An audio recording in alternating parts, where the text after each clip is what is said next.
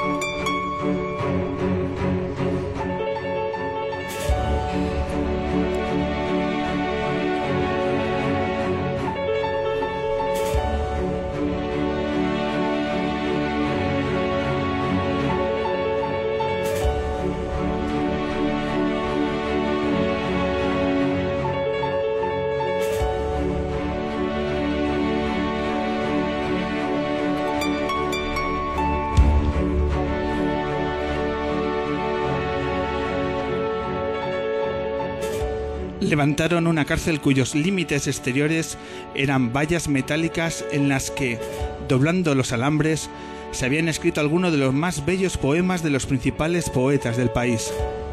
Aquella valla de versos que rodeaba la cárcel era eléctrica. Cualquiera que la tocara recibiría una descarga mortal.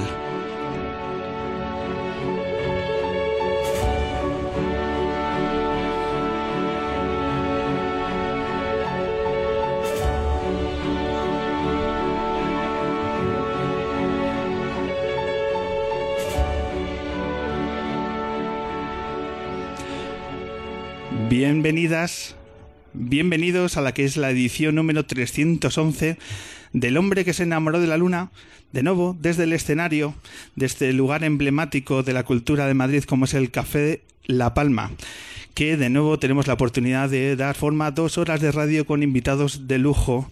En primer lugar, el público lunero que de nuevo llena La Palma. Muchísimas gracias a todos por venir. Y a estos invitados que nos van a dar eh, sus canciones, su talento, su humor, sus versos, como son Modelo de Respuesta Polar, Pantomima Full y el primer ilustre del año. Él es monologuista, cantante, compositor, antenista, locutor de radio, de televisión y lo que quiera, porque recibimos con este mejor de los aplausos, el primer aplauso lunero del año, al gran Andy Chango. Gracias.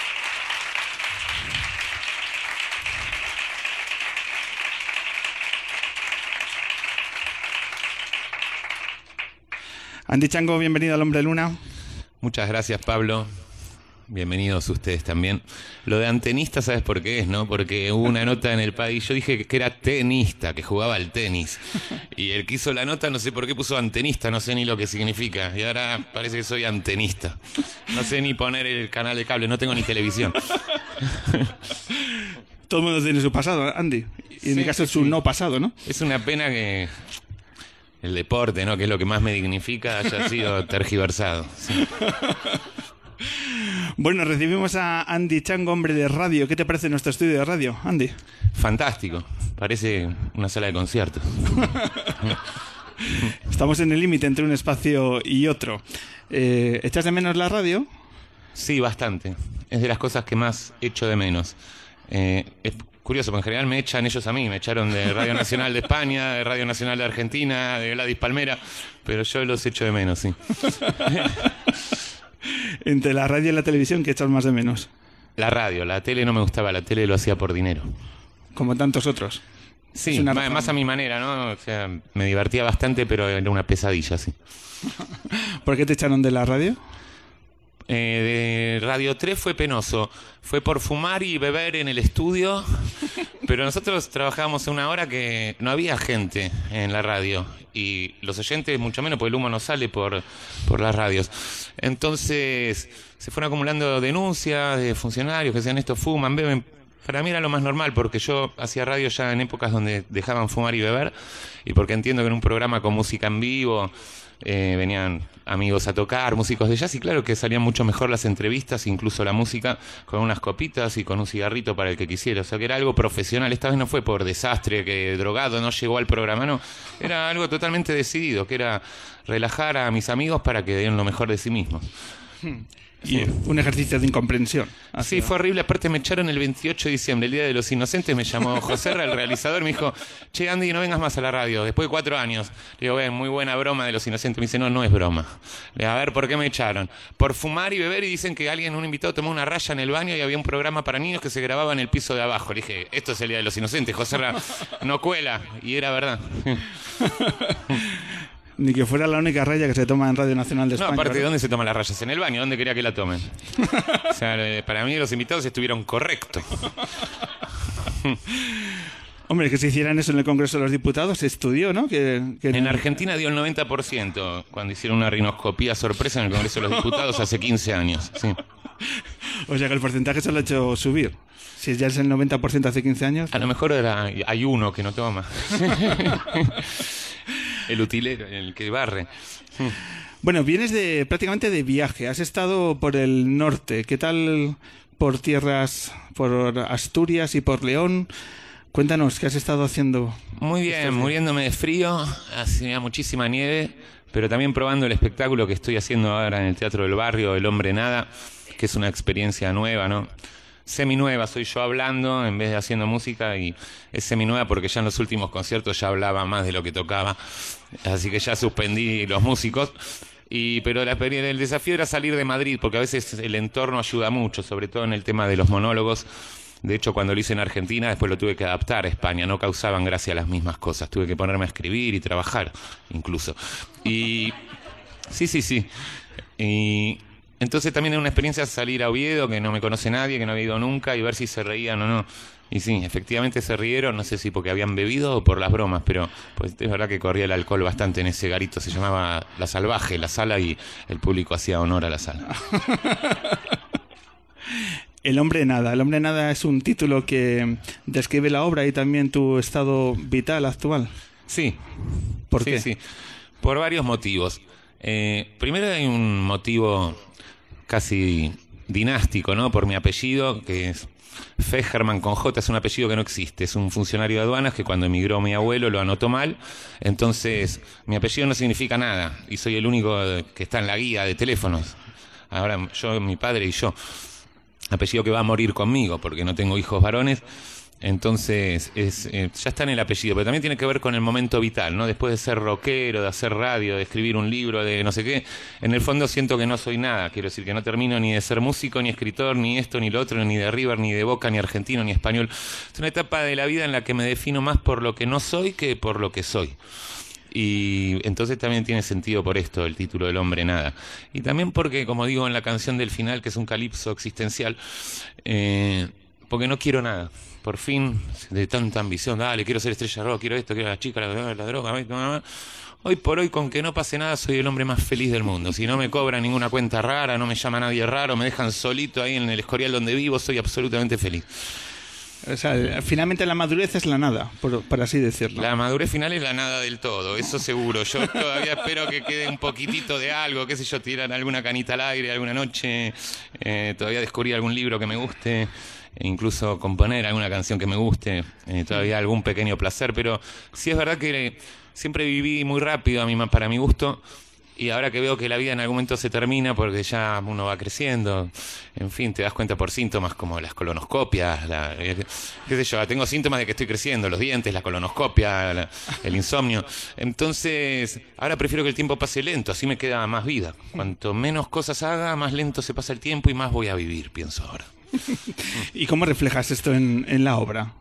Encima del escenario, ¿cómo reflejas en tus textos es todo esta vorágine de situaciones? Bueno, no, el, hombre nada, la, pregunta que me hiciste es solo el primer monólogo y dura poquito. Después hablo de un montón de temas generales donde entro también, sí, la vagancia, la no acción, eh, muchos temas, Dios, que acá en España les encanta la parte que me cago en Dios es cuando triunfo, sobre todo en los pueblos. y sí, tengo que ir a Zaragoza, que ahí voy a arrasar. Y sí y el sexo, pero todo desde la nada. O sea, si hablo de sexo, hablo de la impotencia, ¿no? De, desde tal. Y después otros temas como la monarquía, la inmigración. ahí es cuando te digo que me tuve que adaptarlo a España y elegí temas españoles que sé que les encantan. Temas como la monarquía, ¿qué más temas has localizado en, en, España? La monarquía agarré y la inmigración son los dos temas que más me fascinaron, más divertidos. ¿Qué te llama la atención de nuestra monarquía? Eh, bueno, resumiendo, es que se está volviendo marrón, porque la sangre azul al diluirse con deportistas, modelos, claro, la prensa amarilla del corazón, la rosa del deporte, la roja del deporte, la celeste y blanca de la República Argentina que gestó la princesa Doña Máxima de Holanda, al final mezclas todos los colores y ya no da azul, da marrón. Entonces la sangre azul se volvió marrón como la caca. ¿Y la inmigración? ¿Cómo un argentino habla de inmigración aquí en...? Es fácil, porque estuve 16 años en Madrid y ahora ahí tengo una hija española, un abuelo español, una hermana española, y cuando volví en mayo no, me dieron solo visa de turista. Entonces pude revivir esa hermosa situación de tener que conseguir los papeles, que es una pesadilla absoluta. Cuando terminas todos los trámites te mandan a la avenida de los poblados sin número. Los cabrones. Nadie puede llegar, están todos los marroquíes perdidos por el camino, los africanos, todo eso. Avenida de los poblados sin número, era donde era la cárcel de Carabanchel y además no tiene ni una banderita de España. Mira que está todo el barrio de Salamanca, toda la puta urbanización del Escorial llena de banderas de España, de, esto de Cataluña. Pues en la oficina central de inmigración no hay una sola banderita ni un cartel que diga oficina de inmigración. Lo hacen a propósito para despistarnos y que volvamos a África. Eh, ¿Y hablas de Cataluña en tus monólogos? ¿Has aterrizado en Cataluña?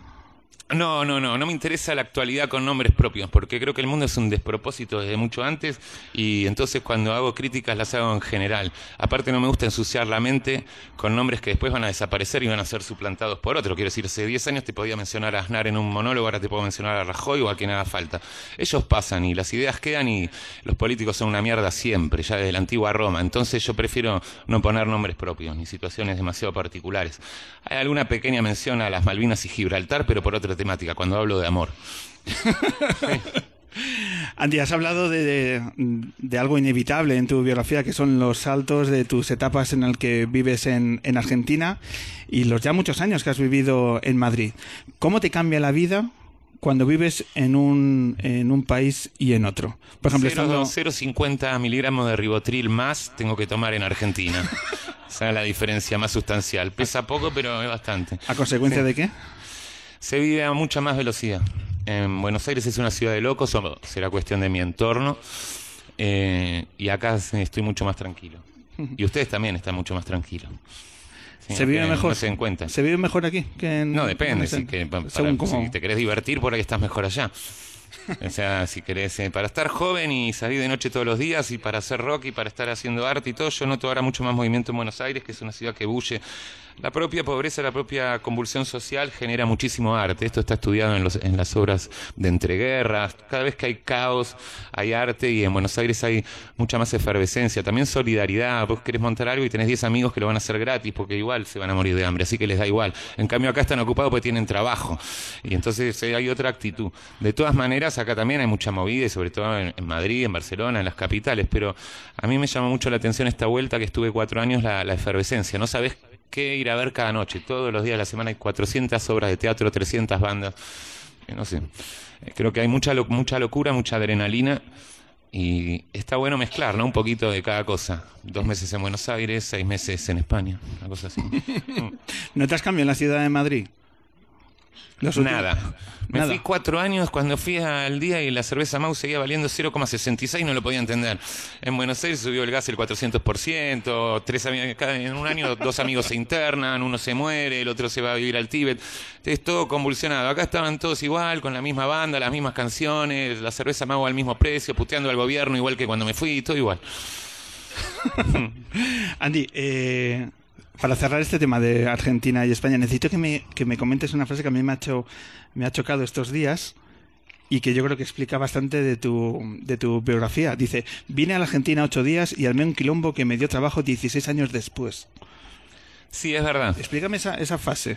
Porque yo fui, hace 20 años, fui a promocionar mi primer disco que hablaba de drogas a Buenos Aires. Entonces fui a unos programas de televisión muy, como si te dijera el de Terelu, no sé si sigue existiendo, pero programas de la tarde que me preguntaban, ¿usted se ha drogado? Le digo, por supuesto, tal, tal. Bueno, generó un escándalo que yo no me enteré. 16 años después llegó al aeropuerto y todos me decían, eh, viva la farlopa, eh, chango, viva la marihuana. Yo no entendía nada, estaba con mi vieja, pasaba una ambulancia y los enfermeros, eh, dame un porro.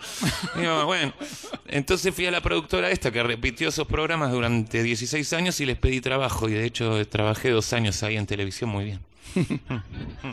en, en, Buenos Aires la fama te, eh, te golpea, o sea, modifica tu día a día la fama?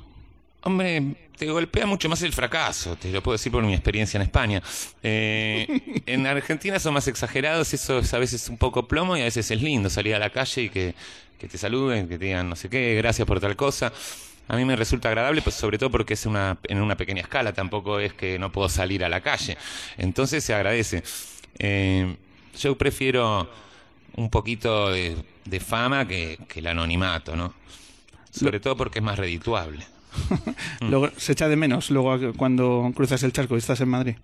Bueno, en el sentido de, del ego, de tal, no. O sea, yo prefiero estar en el campo como vivo. En el sentido laboral, sí, tener más opciones laborales es tener más opciones creativas, en mi caso, porque yo no trabajo de esclavo. Entonces, en Argentina Planeta me ofrece un libro, un amigo me dice hacer una historia, puedo hacer un concierto de jazz, puedo hacer un concierto de rock, puedo trabajar en la tele, puedo trabajar en la radio. Acá tengo que, estoy intentando lo mismo, pero me cuesta muchísimo más esfuerzo. Aquí te estás reseteando en buena medida, a través de, de los monólogos y el teatro. Sí, sí, sí, pero en parte fue porque sabía que acá la cosa era más complicada y dije, Andy, buscate un formato donde escribas vos, cantes vos, hables vos, hagas todo vos, el hombre nada, y no tengas que llevar nada ni pagarle a nadie. Entonces inventé el hombre nada y de eso estoy viviendo ahora, pero tuve que, que pensarlo antes de venir. Si, si, yo pensaba diciendo, dale, voy, armo una super banda y voy a hablar del rock, sería un tarado, pues ya lo hice hace 22 años y no, no me pasó. Tienes mucha distancia adquirida, ¿no? Con el mundo del rock y todo lo que conlleva eh, la solemnidad que muchas veces eh, está impuesta dentro de, los, de las bandas y, de los escenarios y demás. Eh, eso es algo que desde hace ya mucho tiempo eh, has pasado página porque hay demasiadas cosas que no te gustan ahí dentro. Más, sí, más que no gustarme me dan vergüenza, ¿no? Guitarristas que tocan una, un la como si estuvieran teniendo un orgasmo cuando hay músico clásico que te toca una sinfonía entera tan tranquilitos. O sea, lo importante es la música, ¿no? La gestuálica. Y el rock tiene algunos problemas con la gestuálica, con la imagen, todo. Por ejemplo, por lo menos en Argentina no, no hay gordos en la banda de rock. Hay gordofobia. Tienen que ser ¿Y qué tiene que ver la música con, con, el aspecto físico? ¿no? El rock se convirtió en una industria donde se vende un producto y de hecho cada vez más ahora ya son chicas súper producidas o chavales guapísimos aunque vengan de la tele, de donde sea y son los que realmente las compañías eligen para promover, ¿no? Salvo a un par de frikis que pueda decir, bueno, a estos les tocó, pero el masivo, o sea, lo más general es una cuestión muy sobredimensionada con cuatro tonos que, que ya todas las canciones son iguales. Escuchás una canción y decís, se parece a tal de Lurie, se parece a ya está todo inventado. Es muy difícil, no imposible, pero es muy difícil encontrar una banda que, que me guste y, y, todo lo que rodea, lo que ellos llaman las fans, la compañía de discos, el manager, todo es patético. Los ensayos, las peleas entre los músicos, las luchas de egos y las canciones. Dentro de eso tengo que decir que ahora me junté con la banda después de 20 años, fue el día más feliz de mi vida. Con todo su patetismo, volvimos a la sala de siempre, nos agarramos un pedo gigante y con todo la gestuálica y la pasamos fenomenal. Sí. ¿Cuándo ha sido ese reencuentro? La semana pasada. ¿Y por qué? Porque vamos a hacer un show acá mismo el día 25 de los 20 años del primer disco de Qué lindo es drogarse en familia y nos juntamos los que quedamos vivos en el local, que ya no funcionan los cables ni nada, y, y volvimos a revivir el pasado para hacer un conciertito aquí en el Café La Palma que creo que va a estar espectacular.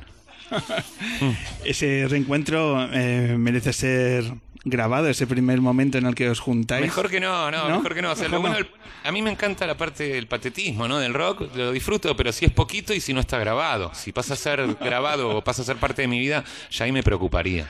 O sea, que estás disfrutando el hecho de preparar un concierto tan especial. Totalmente. Además, todo lo que critico yo no tengo ningún problema en contradecirme y disfrutarlo. Quiero decir, yo puedo criticar el rock, eso no quiere decir que yo me tomo cuatro whisky, me junto con cuatro descerebrados y me paso la mejor tarde de mi vida. El problema es la gente que en todo caso que paga la entrada. Sí. ¿Con quién te estás juntando? ¿Cuál es, cuál es tu banda? Uy, mi banda, de los que quedaron vivos del anterior, o sea, Candy Jurado. No, Candy Jurado, no, Tony Jurado y Candy Abello y Candy. Tony Jurado. Y después Norman, que también está vivo. Y Osby, que está ahí, ya tuvo un infarto, pero viene también. Llamamos a los camellos de aquella época, que ya no, ya no son camellos. Y, pero viene Dino desde Galicia, el cieguito Javi viene desde Alicante. Va a ser una reunión bastante agradable. ¿El camello entonces es padre de familia ahora? Eh, padres eran siempre, pero cambiaron de oficio. Maduraron, por suerte. Y, y no, y después tenemos invitados, vendrá Ariel Roth, como venía siempre, Fede Lechner, para mí el mejor pianista con el que toqué en mi vida, y vendrá también, y algunos más quizás también. Estáis ahí eh, con el listado de, de invitados, que imagino que también el componente sorpresa para una noche muy especial eh, hay, que, hay que cuidarlo, ¿no? Porque va a haber nombres, sorpresas que, que hay que tener en cuenta. Sí, puede ser, pero no. Yo creo que con la banda misma y en este sitio que me hace acordar a los a The Cavern, ¿no? De los Beatles, con la- todos apretados y ya el escenario es lo suficientemente pequeño como para traer muchos más invitados. Yo creo que ya llenamos la sala con, con la propia banda y con toda la emoción que tenemos después de 20 años de volver a hacer exactamente lo mismo. Exactamente. Es Eh, lo bueno, esto lo, se lo robé a Fito Páez. Cuando llegué a Argentina veo todos los carteles. 20 años del amor después del amor, uno de sus discos. Y digo, qué astucia. Yo voy a hacer también. Entonces hago los 20 años de En Familia. Dentro de dos años hago los 20 años del Capitán Angustia. Dentro de seis hago los 10 años o los 15 de Boris Vian y así sin grabar discos puedo seguir tocando toda la vida. Eso es como el último programa, estuvimos hablando con Pepín Tre, que Ah, nos, sí. nos decía que llevaba 30 años haciendo la misma obra, únicamente cambiando el título de la obra. No me extraña. Trabajé con Pepín porque hice la música de una de su película, Lo mejor que le puede pasar a un croissant. Sí. Era un buen libro. ¿Y, y tendrá más recorrido este este re- este viaje al pasado? ¿Haréis más conciertos? Sí, claro, tiene un año de recorrido, porque después ya lo de los 20 años no, no lo puedo justificar, pero lo estaríamos haciendo acá, luego en Buenos Aires, luego otra vez acá, hasta que termine el año. Ahí me tomo un año sabático en el rock y ya ataco con el Capitán Angustia ya en el 2019. Y, y así seguimos. Has citado anteriormente también una de tus facetas que me gustaría que compartieras con nosotros, que es tu faceta de escritor de tu primer libro, Indianapolis, que parte de un viaje tan particular como fascinante. Me gustaría que, eh, a modo de resumen, nos contaras cómo fue el proceso y, sobre todo, qué repercusión a nivel personal ha tenido eh, para un lector como tú, para un apasionado de, de la literatura, el hecho de tener tu primer libro en, en tus manos. Me volví loco. Fue escribiendo me volví loco. Primero fue todo un error. Estaba en un bar en borracho y convencí al editor de Planeta de hacer una especie de road movie, pero en libro, como el periodismo Gonzo, un libro de viajes. Me dijeron que sí, me dieron un dineral para viajar por todo el país, por Paraguay, no sé, Bolivia, llevar a mis amigos, aviones. Entonces me pasé un mes increíble y después el verdadero viaje fue tener que escribir el libro. Además ya había cobrado el adelanto, había gastado todo el dinero. Y ahí me encerré en casa y dije, "Ah, ¿qué hago? Nunca había escrito más de cinco páginas seguidas, que sé yo había escrito en periódicos, canciones. De golpe me había comprometido una novela de 250.000 caracteres que la tenía que entregar. Y ahí me volví completamente loco. Tuve que recurrir al alcohol, entre otras cosas. Eh, Sí, hay un método que me... Todos los amigos escritores me decían, soltá la pluma, soltá la pluma. Yo soltá la pluma, entendí, bueno, tomate dos litros de vino y escribí lo que, lo que te salga, porque no, no sé si no, no sé qué significaba soltar la pluma si no soltás el cerebro. Entonces, dicho y hecho, me encerré cuatro meses en mi casa, como un ermitaño, no sé, que tomaba dos litritos de vino por día, algún estimulante, nunca me vieron para cenar, la familia, desapareció, venía perfecto hasta el libro. Y ahí fue un desastre total hasta que lo terminé, por suerte. Ahora estoy escribiendo otro, pero ya, ya no tengo que soltar la pluma, ya está suelta. Ya puedo hacerlo tranquilo en casa. Pero el primer libro fue La obsesión, es lo que vos decís, al ser lector y con la torpeza de una primera novela, claro, es una lucha súper conflictiva. Entonces, eh, cada página me tira un dolor de cabeza, cada coma, cada punto suspensivo. Y el guioncito se pone con espacio, sin espacio. Todas las dudas del planeta juntas, jugando a ser escritor, pero ya con el contrato y cobrado. Entonces, sí, me volví loco con mi obsesión natural cuando algo me importa, que me pasa pocas veces, pero cuando me pasa dejo todo. Ese, hoy estuve, creo, cinco meses sin trabajar ni salir de casa, solo escribiendo y corrigiendo. ¿Repetirás esa, esa experiencia? ¿Repetirás esa obsesión? Ya cobré otro adelanto, o sea, que ya tiene que estar saliendo, todavía no lo escribí, pero en cuatro o cinco meses tiene que estar en las librerías. Así que contamos con ello. Sí, sí. Eh, decíamos el hombre nada. Ahora, en unos minutos, te vas a hacer la última actuación en el teatro del barrio. La, La última penúltima, siempre la penúltima en siempre la España. penúltima, se en. Madrid, porque vas a empezar gira. Sí, sí, sí. ¿Hacia, Vamos dónde, a seguir. hacia dónde te vas a ir? El jueves en Málaga, el viernes sale Algeciras, el sábado Ceuta. eh, y así de grandes capitales creo que me queda Torrelodones nada más. Todo un año con el hombre de nada a intentar llevar tus textos, tu forma de entender la vida por diferentes ciudades y hay que recordar aquí ese concierto tan especial dentro de una programación fantástica que tiene el Café La Palma eh, para celebrar su 23 aniversario, pues aquí eh, Andy Chango con sus amigos, Ariel Roth, entre otros. Eh, tienes aquí el teclado, te has traído el teclado, Andy. Es un organito a pilas, casi un juguete más que un teclado, pero sí, lo traje, además tenía que llevarlo al teatro, que por cierto a las 21 horas en el Teatro del Barrio, digo, para los oyentes el programa no lo quiero boicotear, pero si alguien está escuchando en su casa todavía tiene tiempo de irse al Teatro del Barrio y sacar la entradita. Hmm. Eh, dicho queda, eh, ¿te apetece que jugar un poco con, con tu teclado? Por de pilas? Supuesto, por ¿Qué, supuesto. ¿Qué te apetece tocar? Voy a interpretar como son los 20 años y vamos a hacer acá el concierto. Voy a tocar una canción de ese primer disco solista que se llama justamente Madrid, que es cuando recién llegué, estaba en una pensión en la calle Gran Vía con una noviecita que traje a Argentina. En una situación muy romántica y también muy especial, porque allá en Buenos Aires teníamos una super casa, todo, y acá estábamos en una pensión con un hornillo eléctrico que nos hacíamos la comida en la misma habitación, y había unos inmigrantes todos alrededor.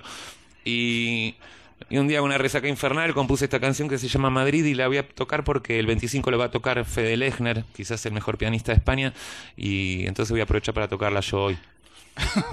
Para que podamos comparar.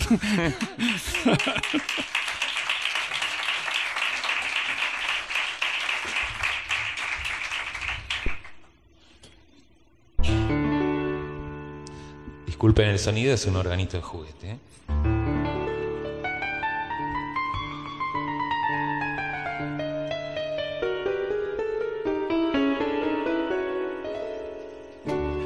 ¿Qué día es hoy? No recuerdo esta ciudad. Enciendo un peta antes de desayunar. Bermude, grifo, sol y sombra, carajillos, cañas claras, cubatas, riberas del Duero, de enero a enero, fumando te espero en Madrid.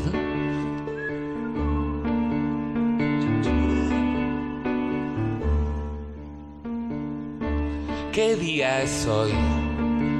No recuerdo esta ciudad. Me subo al metro sin saber a dónde va. Cualquier destino me resulta indiferente y en los bares escuchando hablar a la gente comprendo que a veces el mundo es tan solo un lugar.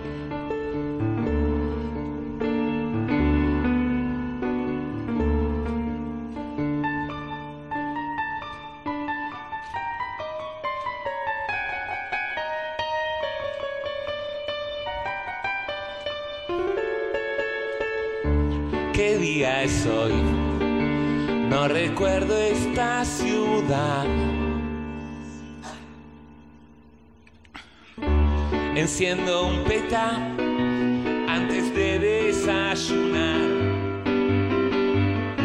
Bermude, grifo, sol y sombra, carajillos, cañas claras, cubatas, riberas del Duero, de enero a enero, fumando te espero en Madrid. Uh, uh. Uh, uh. Fumando te espero en Madrid. Fumando te espero en Madrid. Chu, chu, chu. Fumando te espero. Andy Chango, muchísimas gracias. Gracias.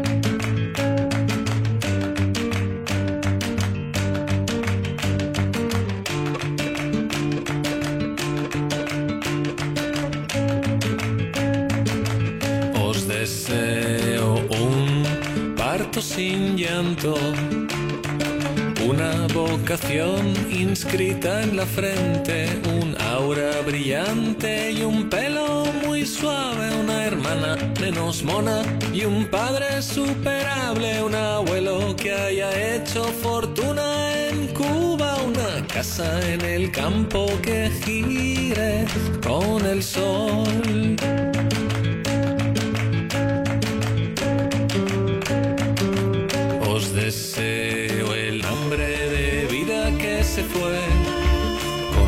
escuela.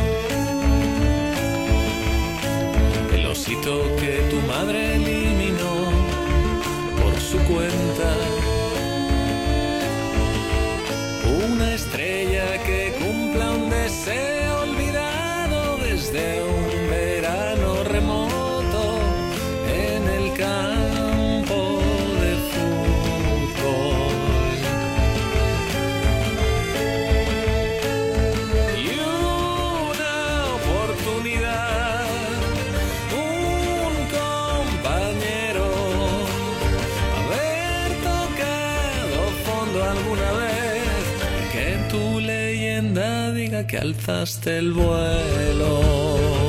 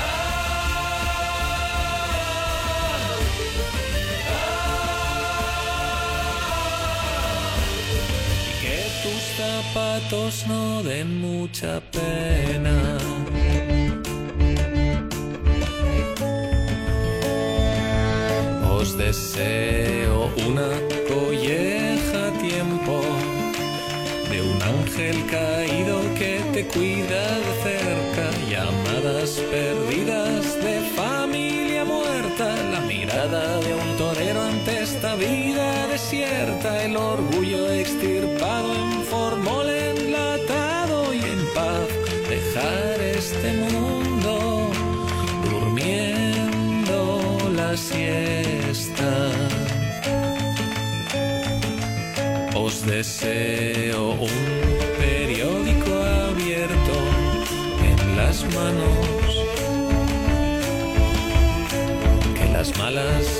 caricias volando.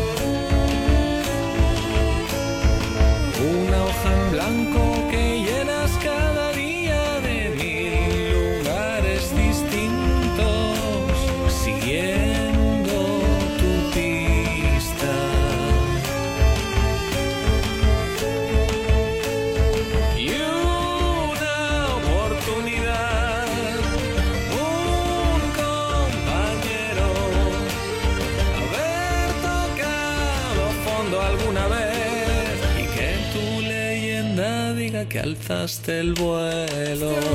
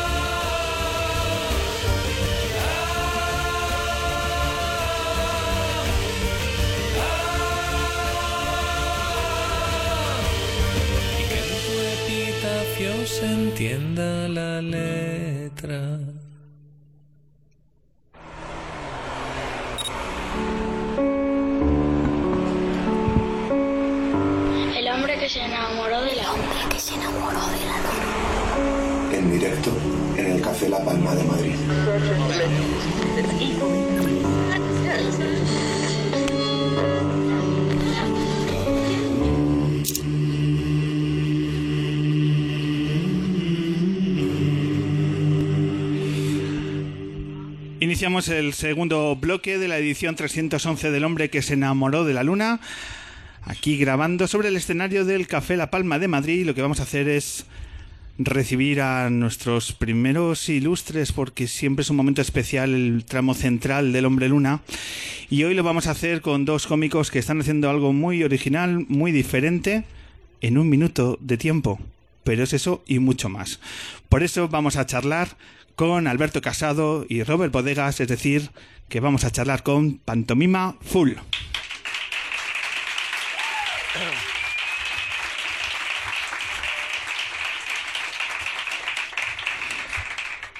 Alberto Robert, muy buenas tardes. Muy buenas, ¿qué tal? Buenas tardes. ¿Qué tal? Bienvenidos al Hombre Luna.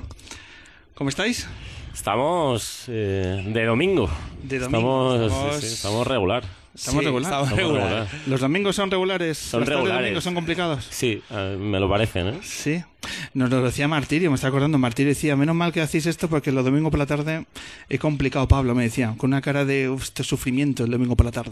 O sea, yo llevo cinco años actuando todos los domingos con mi, con mi show y cuando me, lo cuando me lo propusieron dije, joder, qué guay porque así saldré de casa los domingos. Pero, o sea, en cinco años no he ido ningún día con ganas. Eh, o sea, que luego llegas y te lo pasas guay porque está la gente y tal, pero el momento este de despegarte del sofá es, me cago en mi puta vida.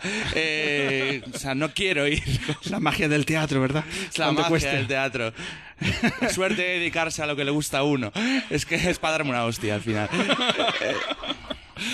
Pues fijaros lo que hacemos nosotros los domingos por la tarde. Nos reunimos aquí en torno a, a la radio y a descubrir cosas tan interesantes como, como vuestro proyecto, que en realidad no es ningún descubrimiento porque todo el mundo habla de ello, de, de Pantomima Full. Gracias a los vídeos, pero hoy vamos a ir más allá de, lo- de los vídeos. Pero, por ejemplo, el último lo habéis lanzado el, El viernes. El viernes. ¿Qué tal ha ido? Porque os habéis puesto en clave romántica.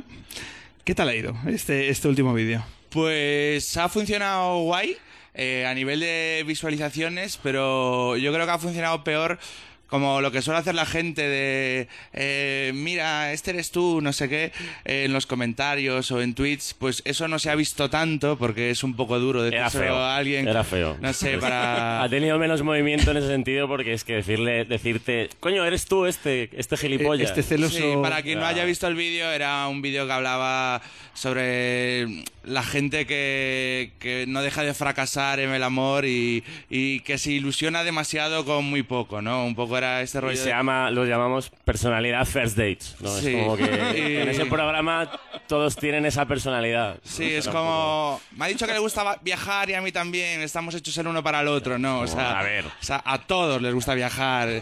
Y, y, y iba un poco por ahí, entonces, claro, normalmente siempre la gente también hace como un ejercicio de, de digamos... Voy a reconocer un defecto mío y, por ejemplo, el anterior, antes de Navidad, fue el de los vinilos. Ahí muchos sí, vale, Todo el mundo este se soy yo, ese, este todo el soy mundo, yo, el coleccionista de vinilos, Sí, porque entiende mucho de música, pillado, me habéis pillado, sí, sí, sí, sí. Tengo ese defecto Sí, de compro ser vinilos, culto compro vinilos, escucho tener- buena música, tener soy dinero. ese, soy ese. Soy ese, soy ese. Sí, sí, sí. Cuando vienen maldadas, no, eso ya es No, mejor, o sea, mejor tú la llevas. Mira para el otro lado. Eh, para quien, si hay alguien que os está descubriendo ahora, hay que, ¿cómo definimos los vídeos que, que hacéis? ¿Cómo lo podríamos eh, describir en, en 15-20 segundos? ¿Cómo se describen vuestros vídeos? ¿Qué pretenden? Son como, bueno, retratos un poco de- del entorno que, que nos rodea a nosotros en concreto, como de gente de nuestra edad y tal. Sí, un poco eso, sí, hay un punto. Es como la frase esta de Cimas, ¿no? Gente con demasiada pasión por lo suyo, eh, que es como que lo suyo puede ser la chía o. O, el crossfit, o el igual, crossfit. ¿no? Y es Ah, como que te repiten un discurso constantemente que no, no es para tanto, que sí, que sabes de vino o, o lo que sea. Y luego, pues también un poco. Hay los hay, eso, como de cosas así muy puntuales y cosas como más abiertas de forma de ser, de. Pues eso, el que hablábamos, el del amor o algo así. Es. No sé, son retratos de, de colegas, básicamente.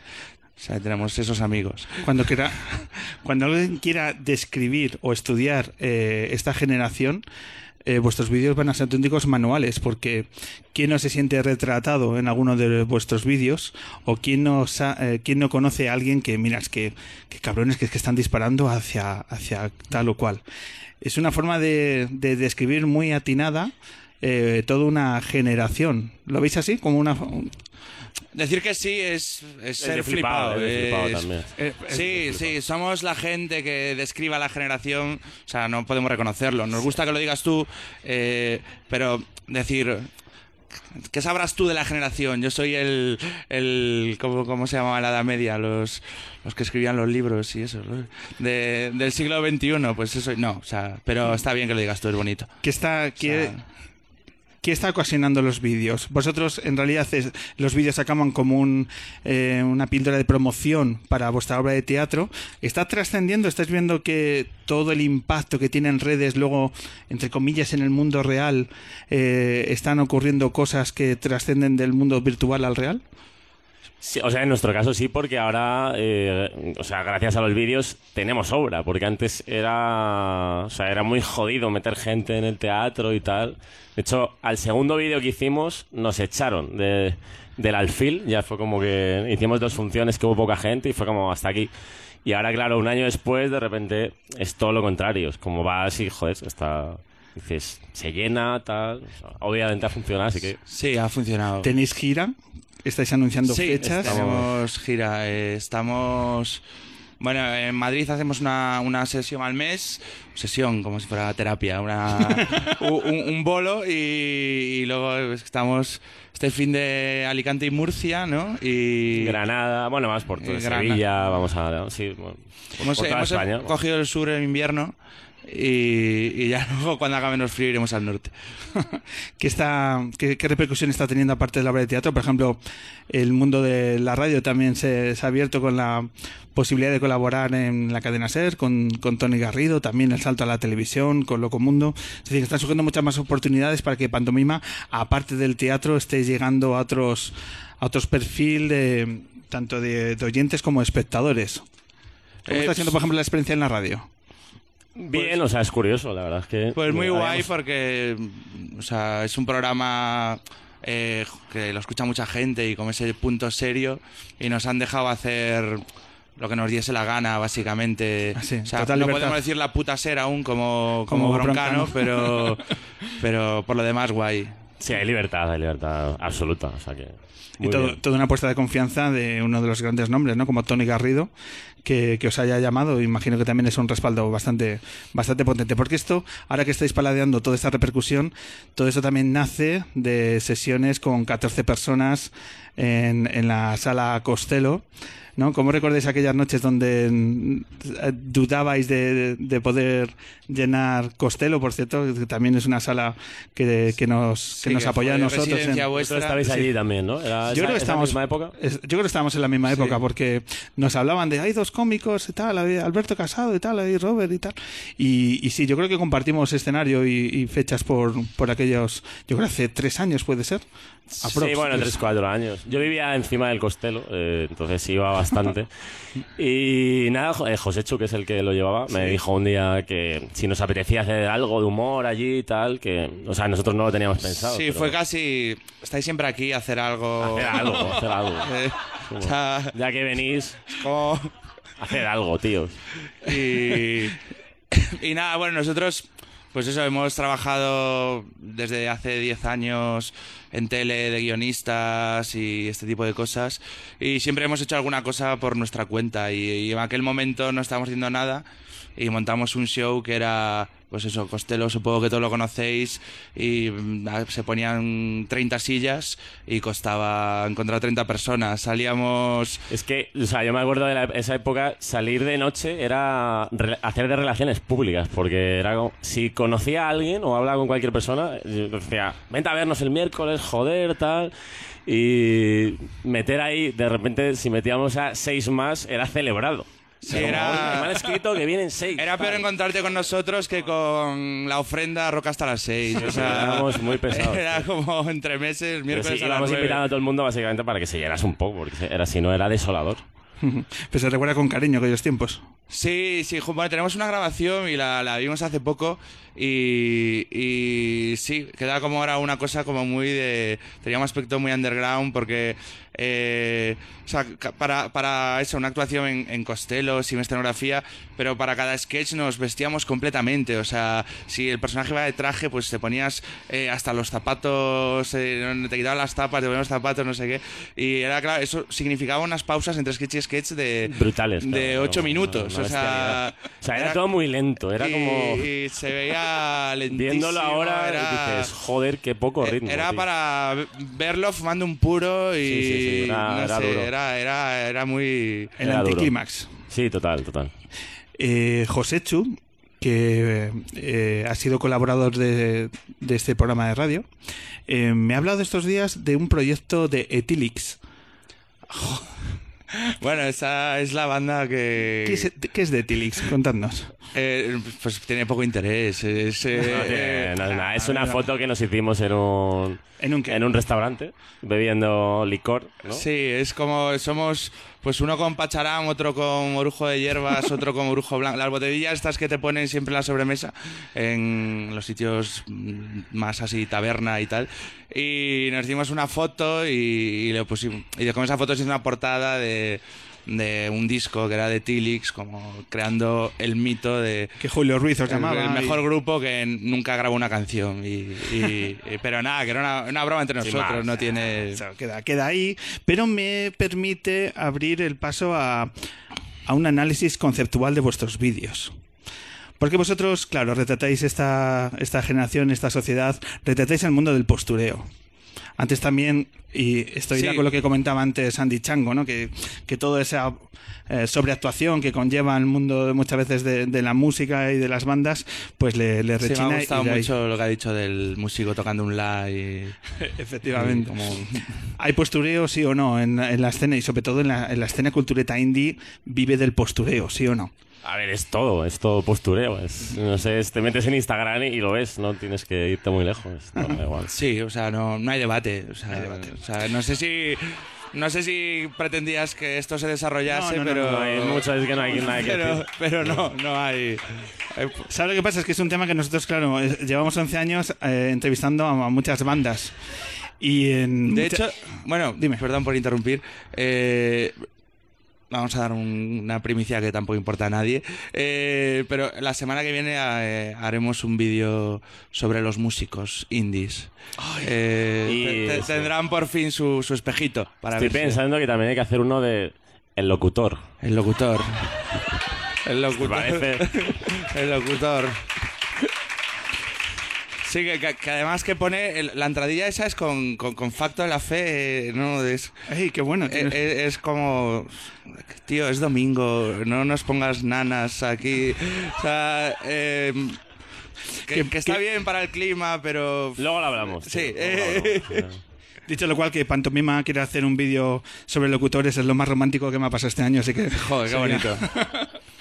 Pero venga, vamos a diseccionar el, el mundo cultureta eh, bandas indies, que yo creo que mm, hay que romper este, este lobby.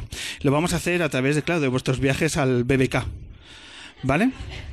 Entonces, si te parece, vamos a hacer un análisis concienzudo de lo que supone ir a un festival de música indie. A ver, que sí, que The Killers, pues ya que estoy, los veo. Pero es que los vi en Berlín hace cinco años ya. O sea, no es nada nuevo.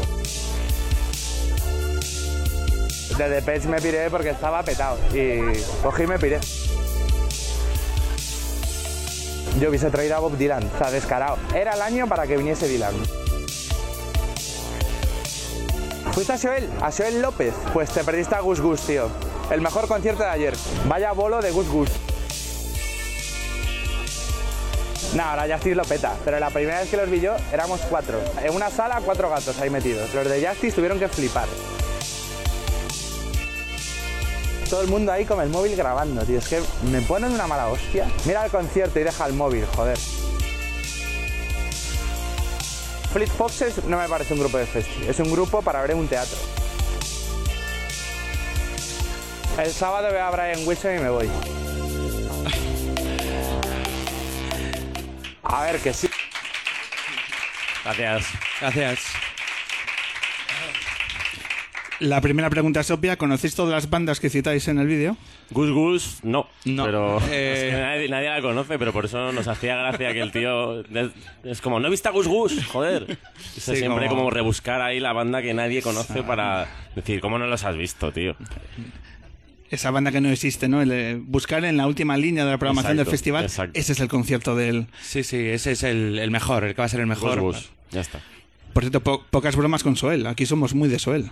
Sí, bueno, nosotros también. Y, y- y- y- y por eso nos gustaba nombrarlo, ¿no? Para. Como. eh, Bueno, en otro de, de esa misma serie, ¿no? También nombramos a Rufus de Firefly y tal. Es verdad que está también son- agobiado por ir a verlos, pero. ¿Qué tal fue en realidad? El... ¿Sois de festivales? ¿Sois de ir a...? Somos de festivales, claro, sí, sí, vamos. Hemos ido a todos, de hecho, este año. Hemos ido- Ha sido, ha sido un año intenso. Ha sido un verano de mierda, tío. Sí, ha sido un verano de mierda. ¿Qué festival es el que más os gusta? ¿El que más lo disfrutáis? Pues, a ver, eh, ahora mismo el, el Vida Festival es el que más nos mola. eh, no por el cartel, aunque esto suena un poco raro, pero eh, mola mucho el entorno. Ya se ha creado ahí como algo ahí, hacen conciertos en la playa, tal, es como un sitio muy guay. ¿Se hace en dónde? En Vilanova de la Gertrude, se llama el, el pueblo. Y es- la verdad es que es muy guay ese sitio. Y tiene un. Sí. Bueno, y eh, nada, mola. Es como, aunque es un festival, aunque hay sold out siempre, eh, se está cómodo. Si quieres ir a la primera fila vas, si no, si te pierde tu colega lo encuentras. eh, o sea, sí, eh, es que parecen gilipolleces, pero es, es, es el confort del fin de semana, ese tipo de cosas. Poder mear en menos de 10 minutos y, y beber cuando tienes sed, ¿no? Cuando ah, termina una cola. eh, sea, nos pasó este año en el, en el Mad Cool que, o sea, que iba retrocediendo para estar un poco cómodo en los conciertos y yendo hacia atrás, hacia atrás, Te te llegabas en- en el mogollón del escenario de enfrente ya, era como... Era infernal. tío. Acabaste en el río, infernal. casi, ¿no? ¿Qué? Acabaste en el río, prácticamente. Sí, bueno, acabamos, no sé, enlatados, ¿no? Eh, Hmm. Y entonces buscamos un poquito de, de confort porque... Venga, vamos a seguir diseccionando porque esto de los festivales tiene mucha amiga y seguramente esté sobrevalorado o no. Vamos a hacer el segundo viaje al BBK.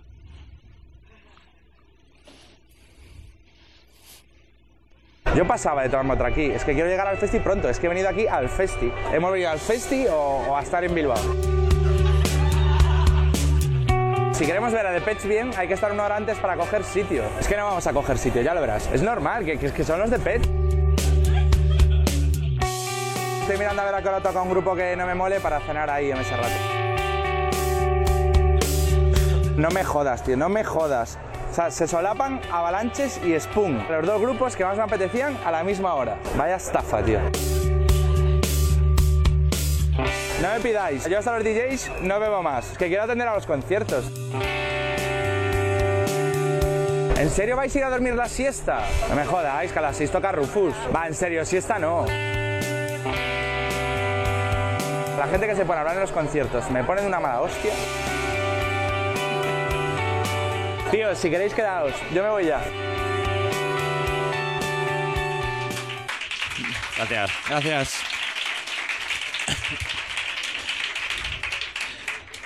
El agonía indie. De muchísimo.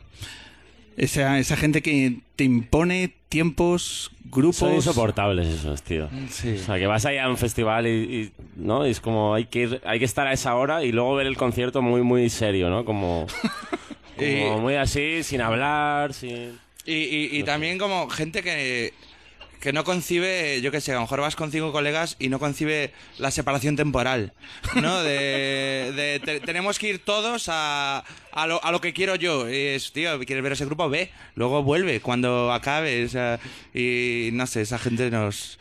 Por eso, por eso te digo que nos gustan los sitios donde es fácil encontrarse. Para que, pues mira, te pierdes y voy a dar una vuelta a ver si los veo y ya está. En el fondo es toda una prueba de amistad para los grupos de amigos, el hecho de sobrevivir a un festival. Sí, sí, sí, es una prueba de amistad sobrevivir al festival y, y, y que el que lleva el coche luego cuatro horas de vuelta, no se enfade con los demás. Eso es una prueba bonita de amistad también. ¿Soléis leer los comentarios que se hacen en, a vuestros vídeos? ¿Le prestáis atención o indiferencia? No, o sea, sí los leemos, lo que pasa que a- ahora actualmente ya son, son muchos. Al principio los leíamos casi todos, pero ahora lo lees en plan, pues te metes en comentarios cuando tienes un rato y lees los que cuadran, ¿sabes? No, no lees uno por uno porque hay bastantes, pero bueno. Eh, hay algunos que, o sea, en general, la gente es de buen rollo, tal, se ríe, lo pone, etiqueta colegas, tal. Y luego hay gente que, yo qué sé, tío, gente que se ofende también. Eh, el- los comentarios que, que tuvo el vídeo del, del chico de Londres, que era que yo era un flipado de Londres, ¿vale?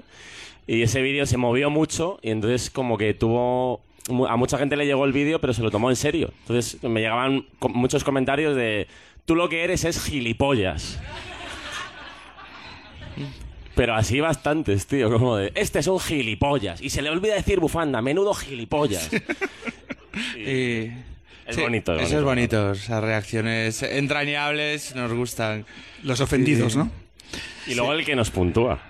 Sí, hay un cabrón tío que cada vídeo pone 6 de 8, o no, de, sobre 10, Seis de puntúa, diez. perdón, 6 de Sí, 10. pone- no, solo pone Sí, eso. cinco de y diez. lo pone en YouTube y es como nos metemos ahí a ver, porque ese sí que tiene como menos comentarios YouTube y de repente te metes un- a ver cómo ha ido y ves los comentarios y hay uno que siempre es como oh, 7,5. Y es Sí. como, y ya, y no dice nada más. Y nos, nos jode ese tío, o sea, le odiamos. Sí, eh, o sea, Ese tío nos jode, tío. que, que, que en general nos aprueba, ¿sabes? Pero, como que pero de entrar ahí poner a nota. poner 6 de 10 eh, es como, mira, tío, o sea, me suda la polla tu, tu calificación y, de hecho, no, ah, lo voy a bloquear. Eh, sí, si nos estás oyendo, notitas, eh, que sepas que el lunes vas a ser bloqueado y baneado de nuestro Te canal. odiamos, tío. Te odiamos, Te odiamos. notitas. Me encanta, me encanta dar primicias, es periodismo de investigación. Gracias. Eh, también en los comentarios se ven un montón de sugerencias. Oye, hacer un vídeo sobre tal o cual cosa. Yo creo que la línea de flotación, permitidme que haga uno. Por supuesto. A la línea de flotación del mundo indie necesita un disparo frontal al mundo de las listas. Las listas de publicación y demás, los mejores 150 discos de los últimos seis años Joder, y medio. Sí, sí, sí. Yo que sé, todo el mundo de las listas, ese necesita. Las listas las odiamos bastante y nos parece una gran idea, porque además ahora con esto del BBK, el año pasado hicieron, hicimos estos cuatro, funcionaron muy bien y, y este año han pedido que continuemos, pero quieren como ocho.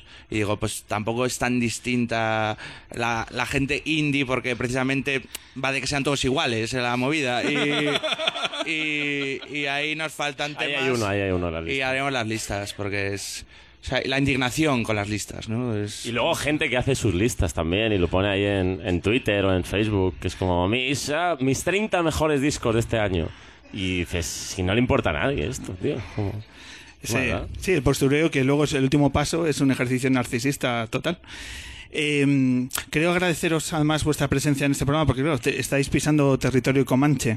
Os hemos sacado de, de ese latineo que tanto os gusta para llegar a nada más y nada menos que al corazón de Malasaña. Somos, somos más de... Somos más de mala sanita, ¿eh? ¿Sí? Pues a ver este vídeo a ver qué, qué os dice. He tenido mucha suerte con el piso. Pleno meollo en malasaña total y no pago una locura. Lo bueno de mi calle es que da un callejón y no pasan coches. Está lleno de bares guays, pero a mí el que me mola es el, bar cutre. La tasca auténtica de viejo. Te puedes liar cuando quieras. Si quieres lío un martes, tienes lío un martes. Todas las noches hay cachondeo. Aquí cada uno va como le da la gana. Aquí te encuentras gente con todo tipo de rollos. Polos artesanales, cereales, uno de hummus, otro de mezcal, de ramen, de las arepas también muy rico. El de baos, que cada semana te abren un sitio, tío. El tatuaje duro, tío. Estoy entre el ancla, el ciervo y el, y el triángulo. Al final me hago los tres. Esta noche fiesta trap. Gracias. El corazón cultureta, el corazón indie, el corazón... quizá también superficial de Madrid, como es Malasaña. Para bien o para mal, Malasaña ha mutado y acaba siendo una caricatura de sí misma, posiblemente. Tenemos algo que decir a esas declaraciones, ¿no? Venga, un poco de polémica. Por favor. ¿Pero qué quieres decir? Eh, esta, esta, esta declaración que ha hecho, que la hemos comentado tú y yo muchas veces, de los que os quejáis de, de que ya no hay la antigua Que malasaña. ya no mola malasaña, ¿no? Es, como, es como- es que antes había yonkis y era guay. Eso, eso lo hemos... Eh, sí. eso lo hemos Te juro oído, que eso lo he eh. oído, tío. Y- molaba ahora es una puta mierda, no sé qué, toda la gente va de guay. Antes había... Tú bajas a la calle, había yonkis, había tal... Y digo, pero ¿eso qué tiene de guay? Sí, sí, eh, jugaba, Será había mejor ahora, coño, que mola. Sí, los bares estaban, había serrín y, y es como, mira, tío, no, o sea, El auténtico. a mí me gustan los sitios limpios Y bonitos. y, y- Sitios y- y limpios y bonitos. Claro que sí. Y donde esté un buen cupcase que se quite una taberna de viejo. Claro que sí, joder. Con esta gente hay que tener cuidado, porque como son muy cabrones, te hacen un vídeo de la nada. Entonces hay que, hay que medir las palabras y las reflexiones, pero me, es necesario esta reflexión sobre, sobre Malasaña. Lo que también me gusta es que os habéis hecho un, un vídeo a vosotros mismos. Siempre os preguntan, ¿en qué vídeo os habéis reflejado más? Eh, ¿Dónde es más de Alberto? ¿Dónde es más de Robert y demás? Pero si un vídeo tiene que definir vuestro momento actual de pantomima full, eh, y me parece un ejercicio además muy sano reírse de uno mismo, es en este en el que habla de algo que nos tenéis que contar, de cómo estáis organizando, que es cómo se organiza una gira de pantomima full. La gira de pantomima en teatros es una cosa que hacemos porque nos motiva, porque nos ilusiona y por amor a esta profesión. Para los que nos dedicamos a esto, lo que de verdad te llena es, es el teatro.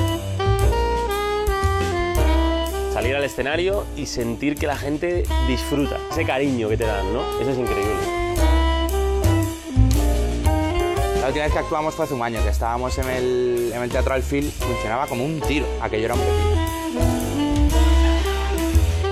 En verano estuvimos por ahí por festivales y como nos conocía gente de todos lados, dijimos, gira.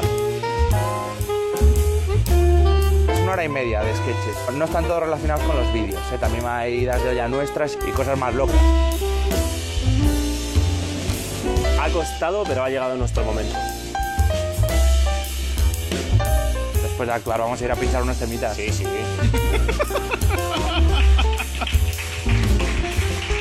Gracias. Gracias. Este es el vídeo más literal, el más objetivo. Pues es bastante honesto, creemos. Es honesto, y- sí, sí, sí, Y, y es que no hay por qué darle... O sea, que entiendo que haya gente que tenga mucha lírica interna, pero, pero nosotros no, y, y no por eso... No po- tenemos, o sea, no, No por dejamos eso de está tener mal. derecho a está- actuar, claro. ¿no? Es como... A mí me, me gusta ese. Andy Chango lo dice muchas veces de quitar la solemnidad a las cosas que hacemos y naturalizar que, bueno, simplemente es esto y no hagamos trascender lo que simplemente es esto, para bien o para mal. Y yo creo que va en esta línea también el, el, el vídeo, ¿no? De, Sí, sí, sí. eh, entonces, a la gente que les, les flipa y ve vuestros vídeos, que los comparte y demás, compra dos entradas y finalmente, ¿qué va a haber? ¿Cómo es una obra de teatro de pantomima full?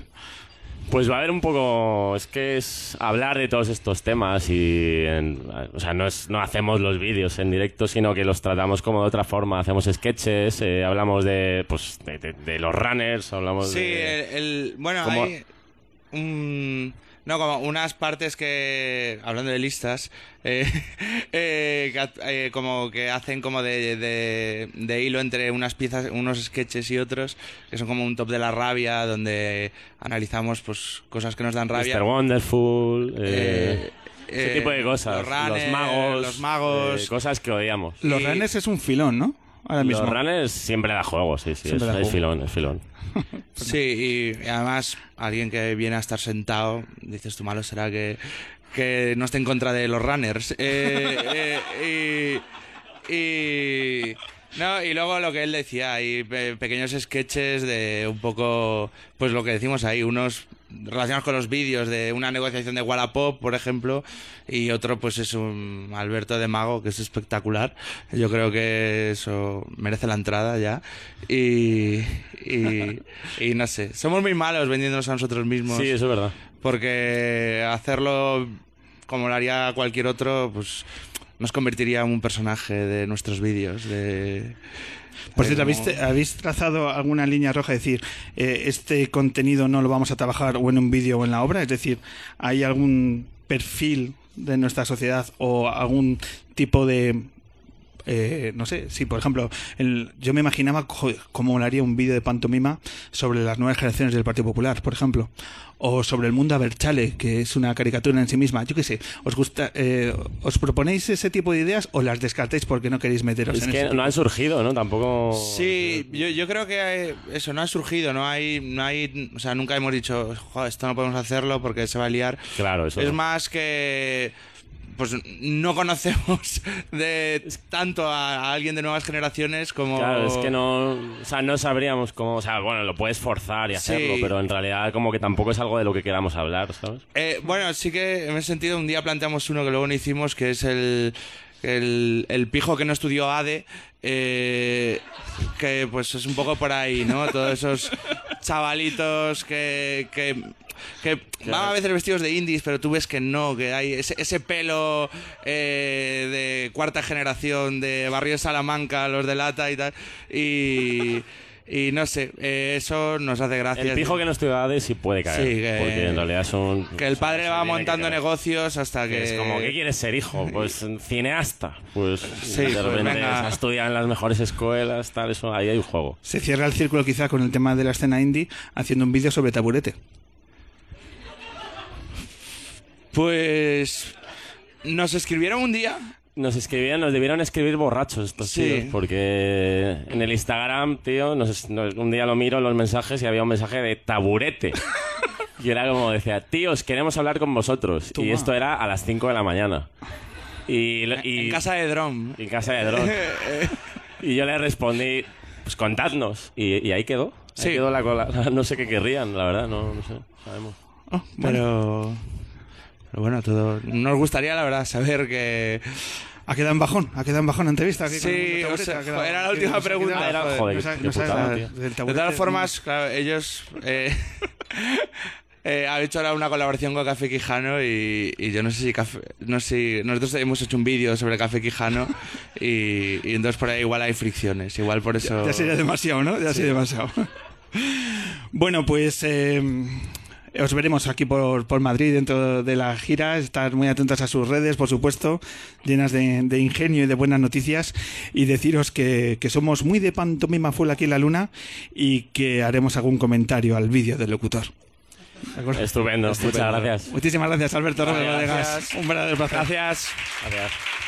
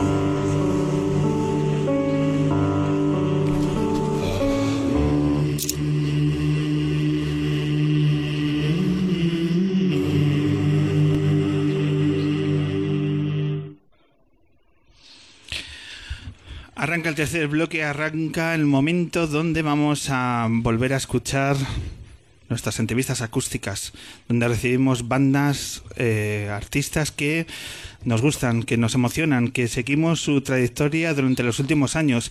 Y por eso para nosotros es eh, un enorme placer decir que nos reencontramos en estos micrófonos con una banda de Valencia por la que apostamos, que ha sacado un disco en el mes de octubre y que, nada, en unos días comienza su gira, pero antes se cita con nosotros aquí en el escenario del Café La Palma en una, una nueva edición de El hombre que se enamoró de la luna.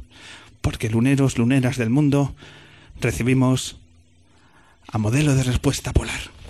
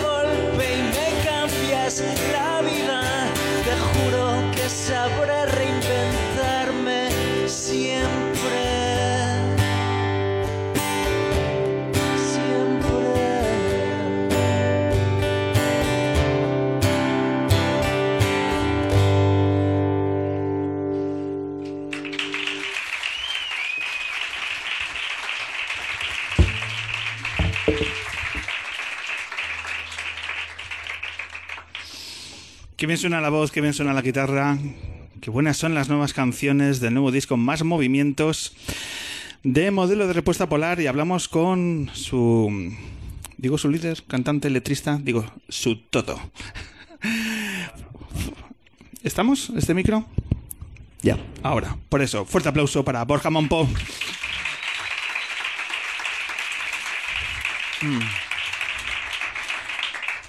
Borja, bienvenido de nuevo al hombre que se enamoró de la luna. Gracias. ¿Qué tal? ¿Te gusta estas tardes de domingo que, que hacemos sí, aquí? Sí, sí, a mí también me deprime bastante. el ¿También domingo. llevas? Sí, es un desastre. Pues es- esto empieza a ser también un vídeo para pantomima. Los domingos por Sí, la los domingos. Muy Es- intenso todo, Muy sí. intenso.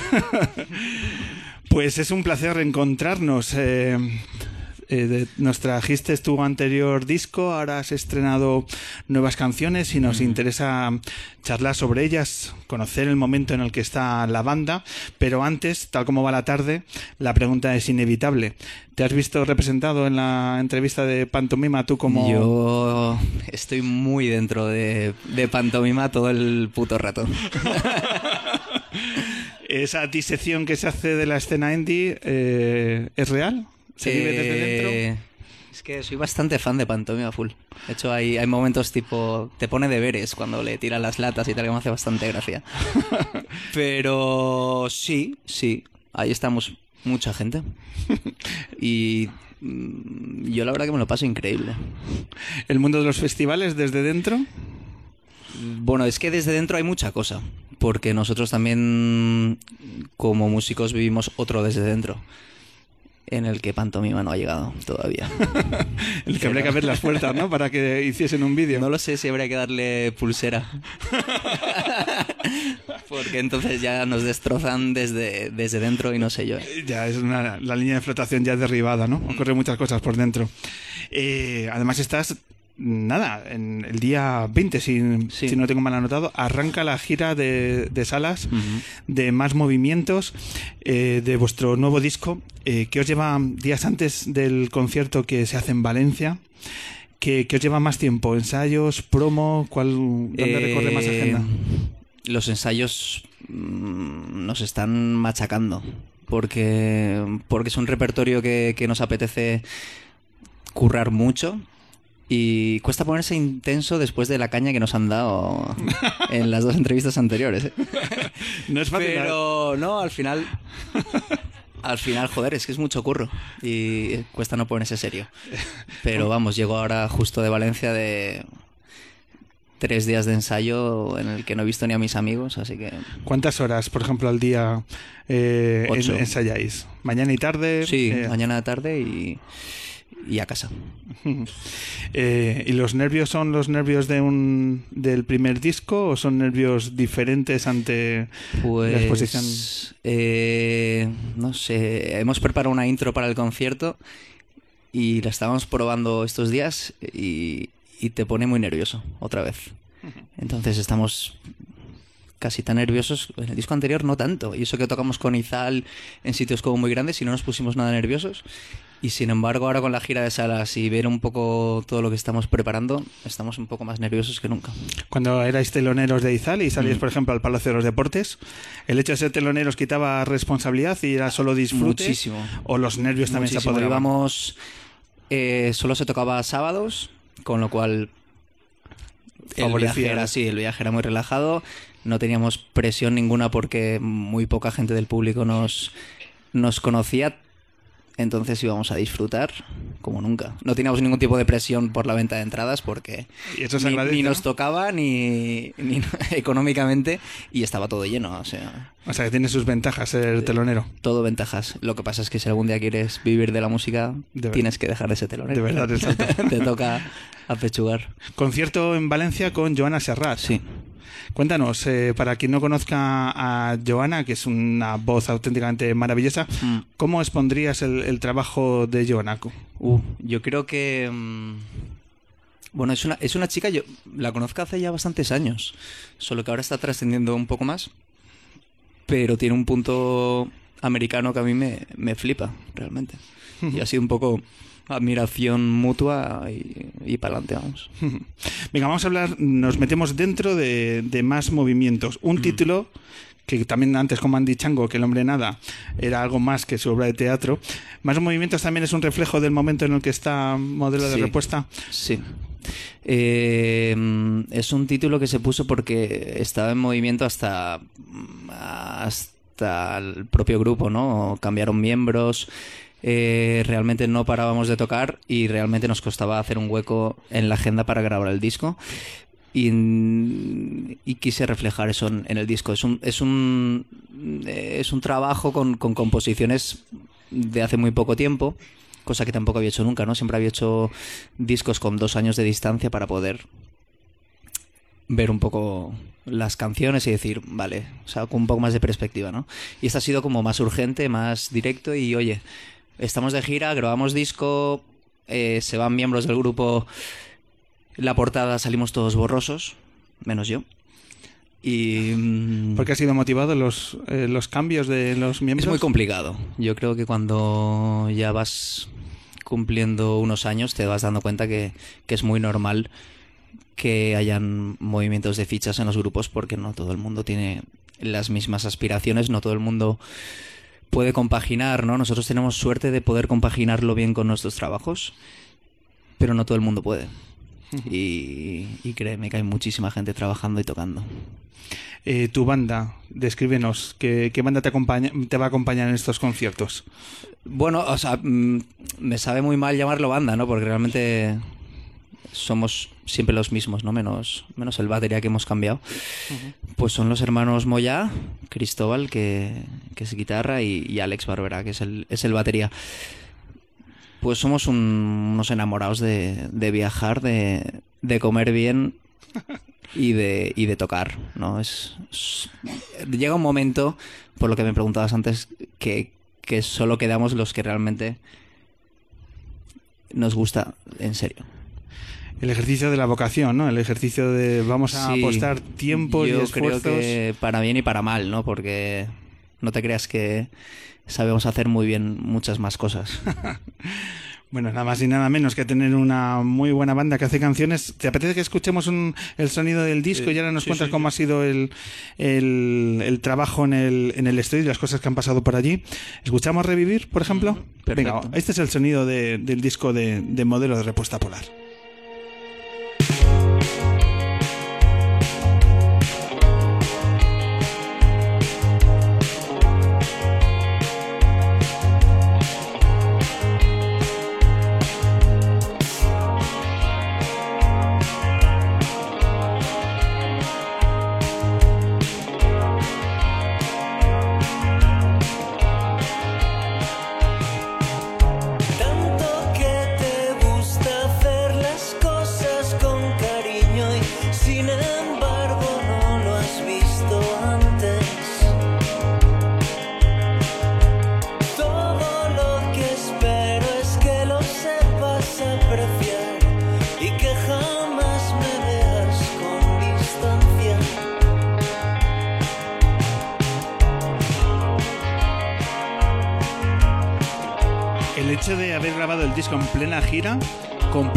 Agiliza los tiempos? Complica. Complica. Prácticamente todo es bastante complicado. Cuando, cuando estás en el punto en el que nosotros estamos, que tenemos mucho compromiso y a la vez mucho compromiso con la vida real. ¿Cuánto tiempo habéis necesitado para grabarlo? Eh, Lo grabamos en mes y medio, pero compuesto en medio año. A nivel de letras, tu nivel de exigencia no ha hecho más que crecer. ¿Cómo- Yo no sé qué ha pasado ahí. No sé. Me di cuenta cuando. Soy, bast- soy bastante desastre en general. Y, pero hay un momento de mi vida en el que tengo que ser ordenado y es cuando voy a grabar un disco y tengo que pasar las letras a, a limpio, a ordenador. Cuando las imprimí dije, ¿qué, ¿qué coño pasó exactamente entre el disco anterior y este? ¿Y por qué hay tanta letra? Porque antes era, era cosas como muy cortas y de repente lo vi y dije, hostia, menuda chapa. ¿Y cuál es, cuál es la respuesta a esa pregunta? ¿Por qué tanta No, te- no lo sé. No lo sabes. No lo sé. Es, cuando estás dentro de un grupo pierdes la perspectiva desde, desde el minuto. son muchas horas de ensayo y llega un momento que no sabes qué estás haciendo, si lo haces bien, si lo estás haciendo mal. Solo sé que, que en este disco hay mucha letra. ¿Y nuevo productor?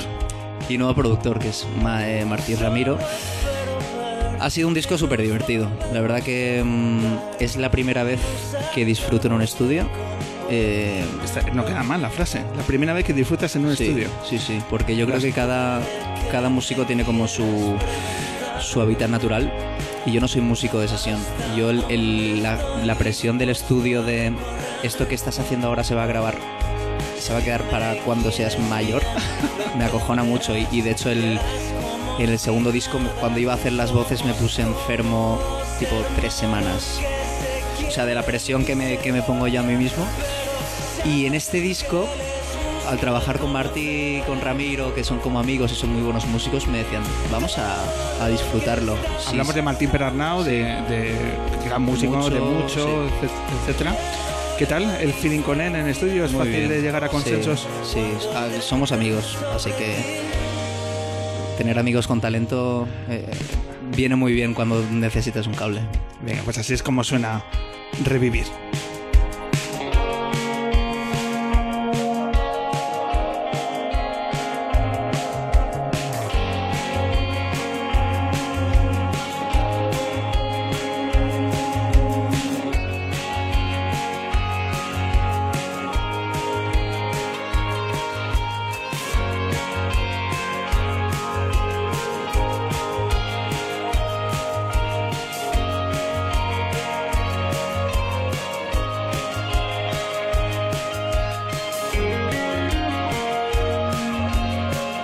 Borja, cuando te digo Brasil, ¿qué recuerdos sobresalen en tu mente? Pues un viaje que nos dejó bastante tocado a, tocados a, todos, ¿no? Es cuando estás con esto la música es como quiero quiero ir a quiero tal, no sé qué, es como el típico sitio y te dicen Sao Paulo y vas un poco sin, sin expectativas y a mí fue una ciudad que me que me dejó fascinado porque es, es brutal, es brutal, eh, tiene un no sé, es como Gotham. Pero con una con una riqueza cultural hay una serie de barrios que parecen Los Ángeles que, que dices es la mejor noche de mi vida divertida música en directo samba yo no he bailado jamás y, y estaba ahí de y digo es que me Estabas encima de la barra de pronto. no, no, casi pero no no no pero la buena música ahí en directo dices ostras ¿Qué estuvisteis haciendo por allí? Cuéntanos. Estuvimos eh, haciendo un intercambio cultural con, con un grupo de ahí, Lineker, que la están como petando y nos dieron la oportunidad de tocar con ellos en, en un sitio increíble, en el Centro Cultural Río Verde. Y estuvimos ahí una semana pues conociendo la ciudad y comiendo increíble. Y visitando mm, muchas veces es, es casi tan importante, ¿no? El, el viaje ese que te pegas. Que es todo un regalo, ¿no? La, la oportunidad de, que- regalo. de viajar y de cruzar Es el un charco. regalo, desde luego. ¿Te, te propones el hecho de como, como reto, esa posibilidad de, Ah, de que Con, con el nuevo disco, bueno, pues puedan surgir Hmm. muchas bandas? Eh, ya qui- quizás se ve un poco más cerca, ¿no? Latinoamérica a la hora de que nuestras bandas puedan, puedan llevar sus, sus canciones. Yo cuando me di cuenta que fui capaz de dormirme las 11 horas de avión, dije, quiero, Esto- quiero cruzar el charco todo el rato porque está al lado. Pero mm, en México hay como un montón de interés y, y hay que ir, en algún momento hay que ir. Lo ves algo como un objetivo real, factible, que está... Sí, sí, sí, aparte me interesa mucho a nivel gastronómico. Hablamos de León, Oviedo, Miranda de Ebro, Córdoba, Sevilla, Málaga, Coruña, Santiago de Compostela, Madrid, el día 8 de marzo en el Teatro Lara. Están saliendo bastantes fechas, imagino que contento como se están cerrando la, la gira de salas. sí, sí, sí. Y que luego te llevará a, a- a los festivales, que ya habéis cerrado al menos dos de los eh, principales festivales de nuestro verano, como es el Mad Cool y el, y el Sonorama. Nada más y nada menos. Cuéntanos cómo... Hay por ahí alguno guay que incluso se ha nombrado esta noche por aquí, que todavía no está confirmado, pero... Lo dejas votando ahí. Pero sí, sí, a, a mí me, a mí me hace muy, muy feliz eh, tener gira. A mí me gusta mucho. Me gusta mucho tocar, viajar. Insisto en que creo que es un regalo poder, poder tocar cada fin de semana, volver a casa, que salgan los números. Y mm, a mí me parece una suerte. Entonces, creo que este disco además está hecho para, Para el para girar, para girar. Y, y bueno, y luego los festivales, pues te lo pasas muy bien. Te ponen casi todo a huevo, o sea, no tienes que casi que cargar cosas con la furgo y tal. Como músico, ¿cuál es el festival que más se disfruta? Como músico, pues no hay ninguno en particular, porque te lo puedes pasar bien en, en uno pequeñín y en uno... Siempre se dice que el sonorama, al ser un epicentro entre todos los músicos, todas las bandas, es, es especial, es, es eso cierto. Al final es demasiado ruido, demasiada intensidad que no alcanza a disfrutar. No lo sé, yo me lo he pasado muy bien en, en, en, por ejemplo, el No Sin Música en Cádiz. Te lo puedes pasar bien en cualquier, en cualquier festival. También depende mucho para nosotros, ¿no? De también si si el concierto lo has hecho bien y, y la gente ha disfrutado, pues luego lo celebras más en condiciones. Hay, hay algún festival que te vas a que te vas a dormir directamente. O sea, lo que se ve de fuera a veces no es tan así. Es como, guau, estos no van a dormir en tres días. Y el hecho de estar en el Mad Cool es un, es un subidón especial. Eh, yo tengo bastante curiosidad, sobre todo porque creo que solo hay de momento tres grupos nacionales en el cartel o, o poco más. Y para nosotros es, es un sinsentido estar ah, eh, para bien, ¿no? Es como el, el jueves que tocamos nosotros. Me parece el mejor día de mi vida. Solo quiero que no me solape con Porches o con grupos que me gustan. Con Gus Gus, como decíamos antes. Exacto. Oye, Borja, ¿y un festival soñado? ¿Un festival que si podrías poner ahora que hemos acabamos de pasar los Reyes Magos? de- me gustaría tocar en tal festival o en tal teatro. ¿Dón- ¿Dónde escribe, ¿Qué escribirías tú en esa, en esa carta? A mí me gustaría ser un grupo que funcione solo, es decir, que se monte su gira, que su público se entere y, y depender ni siquiera de ayudas públicas, eh, que no las hay, pero pero mm, montártelo por tu cuenta, ¿no? O sea, véase Quique González, que vive ahí en Villacarriedo, y cuando quiere sale de gira, su público lo sabe, se vuelve, y no ha dependido de absolutamente de nadie. No quiero ni tener que mm, pedir favores, ni tener que mendigar a absolutamente a nadie, ni... Porque llega un momento que, que estás cansado ya de, de salir, de ponerte rayas con tal, porque tienes que tal. O sea, es como... Llega un momento que dices, es que quiero ser yo, mi público, y, y ya está. O sea, es- sé que es posible porque, porque todo el mundo sobrevive con su, con su historia. ¿Y cómo se consigue eso? ¿Cómo se consigue? Haciendo buenas canciones. No Fundamentalmente. hay, no hay tuti. Hablábamos antes de Taburete, que soy bastante conocedor del fenómeno porque me interesa mucho y, y a la vez que me, me fascina todo. Lo de Café Quijano me flipa, todo.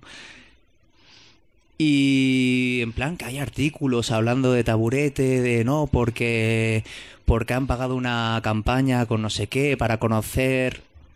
O sea, lo que Taburete, ha hecho para llenar el Palacio de los Deportes ha sido a su nivel buenas canciones. Es decir, ha llenado un palacio de los deportes eh, de gente que va a misa. Eh, Y en las canciones dicen a misa eh, tal, no sé qué, o los apartamentos de Sierra Nevada. Han hecho buenas canciones para su público. Y es ni más ni menos lo, lo- lo que les ha hecho triunfar. Sí, que muchas veces nos entra dentro de la caricatura y es fácil hacer el chiste fácil, pero hay que saber hacer eso. Y, Ah, no, y- no, y- y tiene mucho mérito y eso, y eso es más que respetable. Porque muchas veces dices, y yo el primero, que soy el primero que hace chistes de taburete, pero yo sé que no voy a llenar el Palacio de Deportes en mi vida. no, bueno. Y hacer eso tiene muchísimo mérito, aunque Hay luego musicalmente son los gustos. y claro. ríete. A ver, aquí el eh, Bárcenas, pues igual cuando tenía 12 años estaba en su casa cenando con los Ketama y es que estaban escuchando discos increíbles, seguro. ¿Sabes? No quiero decir que me guste Taburete, pero las canciones están bien hechas y la gente las ha pillado. O sea, y eso es muy, muy, muy complicado. Efectivamente. Bueno, Borja, nos apetece seguir eh, descubriendo tus nuevas canciones en este formato así acústico, que es el que a nosotros más nos gusta. ¿Qué te apetece tocar ahora? ¿Qué dos temas de más movimientos? Pues el nombre que recibe el disco de, de esta canción, Más Movimientos, por ejemplo. Venga, pues es momento de, de retomar la guitarra y de, por favor, retomar el silencio para tener la posibilidad de disfrutar de las canciones de lo que para nosotros es una banda que, que se merece todo el apoyo y toda la difusión posible porque os recomendamos escuchar más movimientos. Todo tuyo, Borja.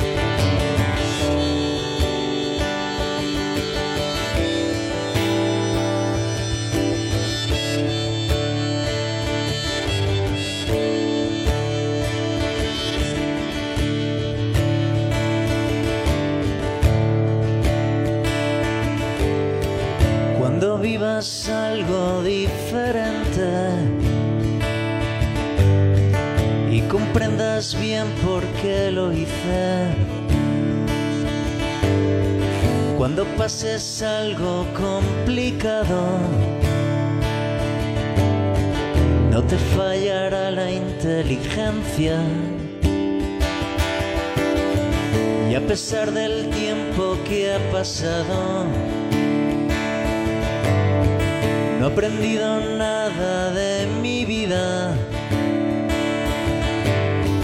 Tú dirás que es todo pasajero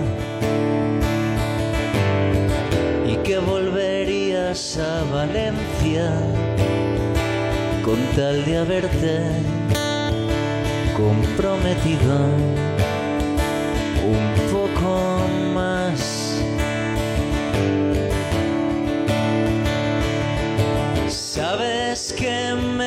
gustaría estar delante el día que estés bien, que yo lo vea. Vamos a intentar que pase.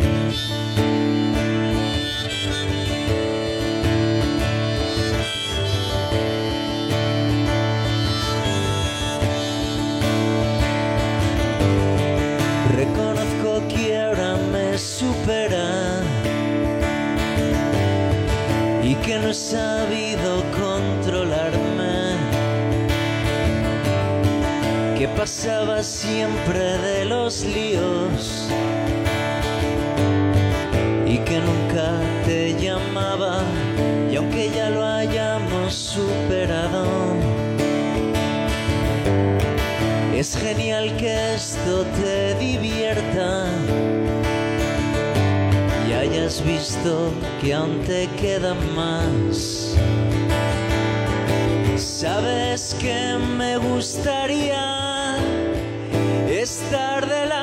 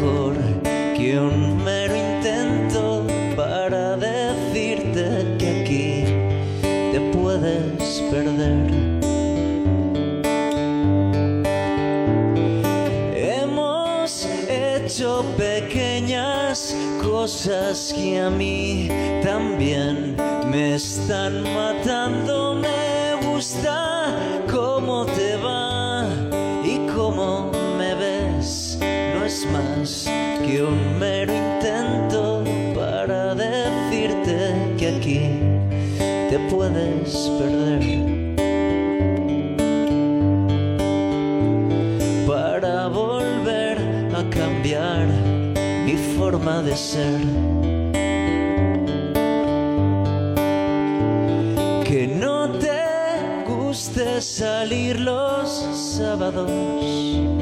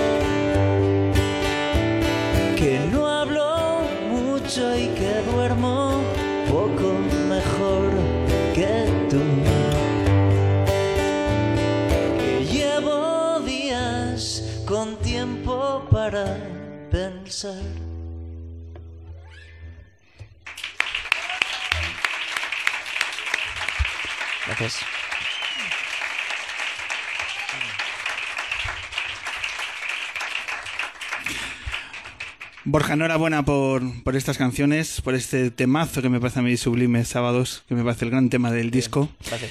Muchísima suerte con tu gira, con tus festivales. Marcamos la fecha 8 de marzo, Teatro Lara, aquí en Madrid. Sí. Cita para, para todos los eh, seguidores de tus canciones.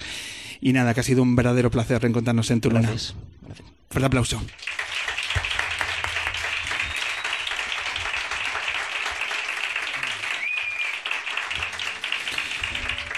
Y nada, nos quedan cuatro minutos para cerrar esta luna que yo particularmente he disfrutado muy mucho y nos queda adelantaros lo que va a ser un programa, eh, vamos a ver cómo lo definimos, eh, brutal, impactante, el cartel de siglo lo empiezan a llamar mucha gente y es que si hay algún programa que se nos puede ir de las manos es ese, es ese. Día 28 de febrero viene un pedazo de grupo, canciones Punz. He dicho, he dicho enero, fe de ratas, se corrige rapidísimamente. En 15 días, domingo, aquí nos vamos a encontrar con un grupo que, ah, de nuevo, ha firmado un discazo el año de la victoria. Ellos son Tigres Leones.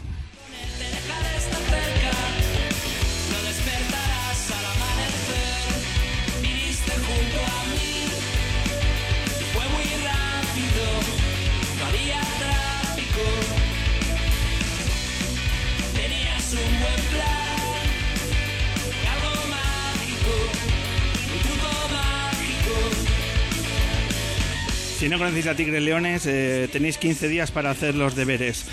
Un disco absolutamente necesario y nos lo vamos a encontrar aquí en formato acústico o no, porque la vamos a liar muy parda este, este, en esta luna. Porque además el invitado que va a abrir el programa es un invitado que es muy difícil de definir porque está rompiendo barreras de, de la comedia. Él se propone que el tiempo se le está agotando y tiene que tomar eh, diferentes personalidades a lo que ya es un torbellino encima de un escenario o junto a un micrófono. A él le odias o le amas y nosotros le amamos. Va a estar aquí presente en estos micrófonos, abriendo la luna 312, Ignatius Farray. Entonces, es una larga tradición la que existe en el mundo de la comedia de grandes cómicos que imitan a Elvis Presley. lo hizo Andy Kaufman, lo hizo Bill Hicks. Yo no quiero, eh, el tiempo se me agota. estoy triste. Y no La- quiero la que esto ¿no? termine sin que yo nunca haya hecho una imitación de Elvis. ¿Y cuándo lo vas a hacer? Hoy. Ya era hora. Debo ¿eh? aprovechar el tiempo Ya era rápido. hora. ¿Cómo que hoy? Vamos a ver. Eh, he, eh, eh, he buscado mi rollito que me acompaña. Eh, me llamo Elvis Canario. Elvis Canario. Eh, y la broma que yo quiero introducirle a Sí. la invitación de Elvis es que mi nombre es Elvis Canario y la casualidad que soy el Elvis Canario. ¿Entiendes? No sé si se entiende la broma. O sea, es humor canario. ¿El problema se entiende o no se entiende? Es humor canario. Eh, la casualidad que mi nombre es Elvis Canario. Lo que pasa es que tengo un problema, que es que además... Pues no sabemos quién va a venir, Ignatius Farray, Elvis Canario o los dos. Así que Ignatius Farray abre una luna muy especial y la va a cerrar una mujer que es necesario que la escuchemos. Eh, ella es actriz porno, pero mucho más. Ella es divulgadora sexual, está haciendo una campaña por hacer un porno ético recorriendo los pueblos y las ciudades de este país. Es una líder feminista desde ángulos novedosos y que merece ser escuchados. Aquí cerrando esta luna va a estar Amarna Miller. Así que Ignatius Farray, Tigres Leones y Amarna Miller en lo que posiblemente sea el cartel de siglo lunero. Así que recordar en 15 días un cartel que puede prometer absolutamente cosas inesperadas. Marcus, dicho lo cual, cuando quieras, nos vamos.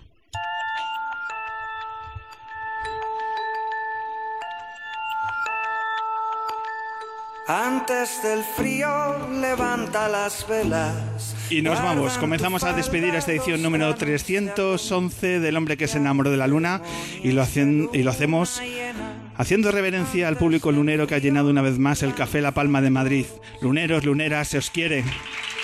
Cuida este vals que tenemos en vena. Cuida del baile salón. Y lo que hay que hacer es también aplaudir por acercar su simpatía, su talento a gente que hace cosas tan interesantes como todos nuestros invitados que han dado brillo a esta luna. Por supuesto, al paso de Andy Chango, por supuesto, a la gente de Pantomima Full. Alberto, muchísimas gracias. Robert, un verdadero placer. Y a Borja Bombo de Modelo de Respuesta Polar. Muchísimas gracias a todos.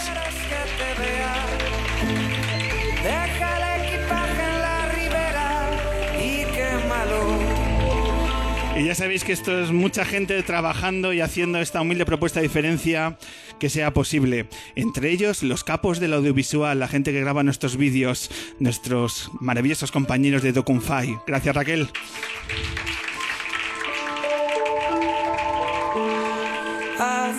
Tejiendo las redes luneras, la maravillosa Elena Rosillo. Y si al final no hay El hombre que nunca se hará un selfie, Raúl Montalvo. que el río nos lleve a los dos y que San Juan no nos queme en su En el ático, haciendo que todo suene bien, nuestro compañero técnico sonido David y, por supuesto, el gran Eric. Muchísimas gracias, compañeros. hasta que vuelva a mirar, busca el viento a favor. Nuestro maravilloso equipo, el el núcleo duro de la luna, compuesto por Marcus, que también habita, gracias compañero, habita en el ático. Laura de la Cruz.com, quien firma todos nuestros carteles. Muchísimas gracias, Lauri. Y la que ayuda en todo y más, la maravillosa Vicky Cantos.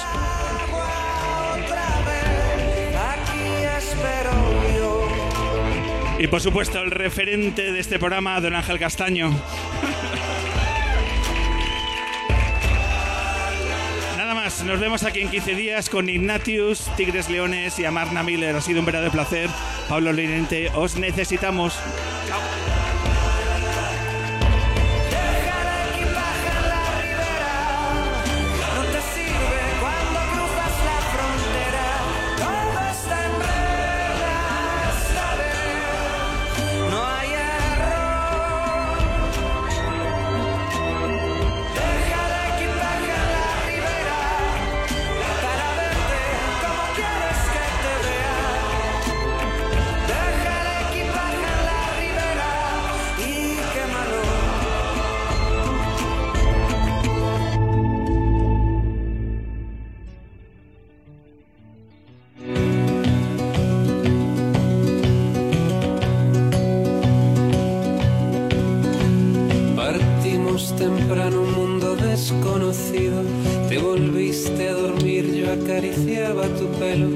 Despertamos confusos más allá del silencio, en un sueño de óxido y faros perdidos, como lobos marinos entre la corriente, caímos al límite de un desierto baldío, caminamos glaciares sobre ríos eternos y trazamos los planes hacia el infinito.